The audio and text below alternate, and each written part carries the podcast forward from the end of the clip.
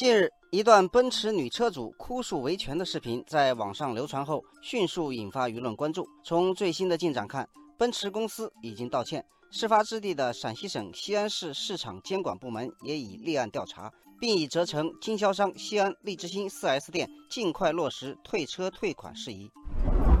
网友天蓝星说：“从已知的信息看出，涉事车辆有机油渗漏问题是没有疑问的，争论在于是应该换发动机还是应该退车。”网友夏风说：“车主在签单提车五分钟后，发动机就漏油了，所以要求退车并不过分。但 4S 店经过十几天的推诿，最终只愿意换发动机，逼得车主只能把这件事闹大。消费者讨个公道，怎么这么难？”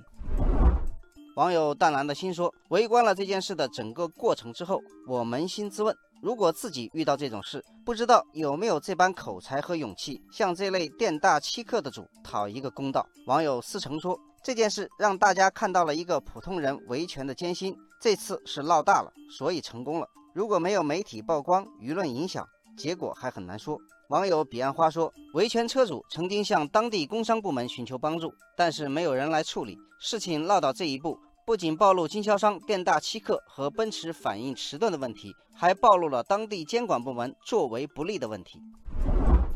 网友莫夫春光说：“奔驰女车主的维权纠纷看似得到解决，但不应该忽视普通消费者为了实现正常的维权而受到的巨大精神伤害。”到底是什么原因迫使消费者正常维权，必须是付出心力交瘁、斯文扫地的代价？一个连起码的诚信经营都没有的企业，又为什么能够如此嚣张跋扈、欺人太甚？这其中的背景值得深思。网友江山如画说：“消费环境事关每个人的利益，消费维权必须要尽快补齐短板。对于诚信缺失的企业，消费者除了用脚投票之外，监管部门还应该严格执法，让失信者寸步难行，将违规者逐出市场。”网友雨中蘑菇说：“车主之前的耐心沟通不被重视，撕掉斯文才能为自己讨回公道，这不应该是社会常态。忠厚实诚更不应该被欺负。”这家 4S 店的傲慢与推诿，不仅砸企业招牌，也是砸城市品牌。网友长天一色说：“从舆论反应看，这件事情已经伤害到了西安的城市形象。